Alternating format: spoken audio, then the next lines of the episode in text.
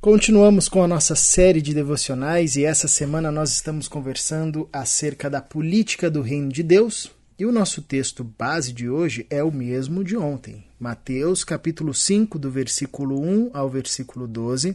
Nós leremos hoje do verso 6 até o verso 9. E eu quero também recomendar a leitura do texto paralelo a esse texto aqui, também no Evangelho de Lucas, capítulo 6, do versículo 17 ao versículo 23.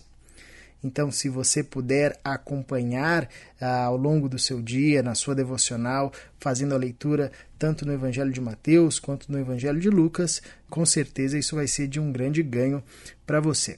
Vamos então à leitura do texto, Mateus capítulo 5, do verso 6 até o verso 9. Diz assim a palavra: Bem-aventurados os que têm fome e sede de justiça, pois serão satisfeitos. Bem-aventurados os misericordiosos, pois obterão misericórdia. Bem-aventurados os puros de coração, pois verão a Deus. Bem-aventurados os pacificadores, pois serão chamados filhos de Deus. Bom, nós poderíamos aqui com certeza, né, Israel, ficarmos meditando e conversando acerca de cada bem-aventurança aqui ao longo de toda essa semana. Porém, é, nós temos aqui que fazer alguns recortes, né? E como estamos falando da política do reino de Deus, nós entendemos é, que o reino de Deus produz e nos convida a vivermos uma nova realidade de vida, uma nova ética, um novo jeito de nos relacionarmos com as pessoas, com a criação, com o nosso trabalho, com o que nós construímos, enfim. Ah, e aqui, sem dúvida, nesse recorte que nós fizemos aqui no texto do Sermão do Monte, é, pelo menos duas ações ficam bem claras como ações é, dos discípulos de Jesus que são esperadas da igreja de Jesus. E essas ações elas são a promoção da justiça e a promoção da paz. É, isso é ressaltado não apenas aqui, mas é interessante como esses dois temas são centrais em todas as Escrituras, tanto no Antigo quanto no Novo Testamento. Ah, Deus, um Deus que promove a justiça, um Deus que promove a paz, e em Cristo Jesus nos convida a também sermos promotores dessa justiça e dessa paz. Israel, o que, que te chama a atenção nesse trecho aqui que nós destacamos? A forma como claramente jamais haverá paz enquanto não houver justiça. Né? A justiça é um pré-requisito para uma vida de paz e por essa razão que esses dois elementos são tão centrais dentro de todo o ensino de Jesus no Sermão do Monte, eles fazem parte desta política da felicidade, como nós falamos, né? O reino de Deus traz uma política de felicidade, onde a felicidade depende da conduta certa, está totalmente ligado à conduta certa. E, e, e, dentro disso tudo nós encontramos a importância do ter fome e sede de justiça, do versículo 6, o ser perseguido por causa da justiça, do versículo 10, e a memória né, que a gente pode trazer também dos antigos profetas, cujo ministério consistiu na proclamação da justiça de Deus é, denunciando as injustiças dos mundos dos homens, né, dos nossos reinos, dos nossos governos, dos nossos sensos humanos de justiça.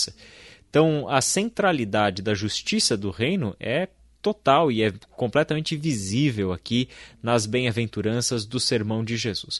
O interessante é que ele coloca a promoção da justiça é, da mesma forma como ele coloca em termos de importância o promover misericórdia, então o ser misericordioso, o agir por misericórdia, o agir a partir de um coração puro, do verso 8, e o promover a paz. Viver no reino de Deus consiste na promoção de paz em um mundo que promove ódio e que promove dissensão, que promove separação entre pessoas, que promove com uma grande facilidade e até uma certa propaganda e marketing por trás daqueles que acabam agindo muito mais para quebrar relações do que para unir relações, que tendem a trabalhar mais pela lógica do ódio e da dissensão pelo diferente do que pelo perdão que aproxima o outro e dessa forma promove paz a partir de uma promoção de uma justiça. Né? Agora, Caleb, isso nos leva a considerar é, de que justiça nós estamos falando, porque de alguma forma ou de outra todos nós temos um certo senso de justiça aqueles que pertencem a Deus ou não pertencem a Deus, aqueles que se dizem de direita ou de esquerda ou de centro, ou que seguem qualquer ideologia, ou que rejeitam qualquer ideologia, ou que não se é, é deixam enquadrar em nenhum desses campos, enfim, todo ser humano em todo contexto tem algum senso de justiça. Isso nos leva a considerar, né, já que é, promover a, a, a, justiça, ter fome e sede de justiça a ponto de ser perseguido por causa dela, deve nos fazer refletir sobre de que justiça Jesus está falando. Né? De fato, Israel, esse é um tema central nas Escrituras, né? Como você bem disse, a grita dos profetas por justiça. A gente pode relembrar aqui do grande Amós, com seu desejo de que a justiça corresse como um rio caudaloso. É, o profeta Isaías, Jeremias, enfim, você vai encontrar esse tema é, como um tema central tanto no Antigo quanto no Novo Testamento de fato, a justiça aqui ela não é a justiça dos homens, né? Ah, já é uma dica aqui para gente, né? É, porque a justiça dos homens ela não não é de fato uma justiça clara e límpida, né? A nossa justiça ela é construída em meio a um contexto de queda. Ah, por isso que a justiça clamada pelos seres humanos ela não pode ser saciada pela justiça que é construída pelas nossas mãos e que por vezes toma ares de vingança ou ares é, de, uma, de uma injustiça. Jesus nos relembra a todo instante dessa justiça que vem dos céus, dessa justiça do alto que vem direto de Deus e que se manifesta primeiro na ação de Jesus. Né? Jesus ele é o primeiro a, a nos mostrar na sua própria vida é, o que significa saciar a justiça de Deus, por exemplo, né, em relação aos nossos pecados, é, nos sinalizando todo o tempo do seu ministério, da sua vivência, das suas ações, é, do seu chamamento aos discípulos, do cuidado ou, ou, da devolução da dignidade àqueles que estavam à margem, expressões e lampejos né, dessa justiça do alto é, que todos os seres humanos vivem à procura, à espera, é, desejando e ansiando, e que por muitas vezes nós é, não, não conseguimos encontrar aqui mesmo com os nossos maiores esforços. Né? Por isso que é, é necessário que a Igreja de Jesus seja essa manifestação clara é, de, um, de um contexto e de um reino onde de fato imperam a paz, a justiça, a misericórdia, o amor, é, a equanimidade, enfim, as bandeiras do reino de Deus que nos sinalizam é, uma outra forma de existir, uma outra forma é, de vivermos, tanto pessoalmente como quanto em sociedade.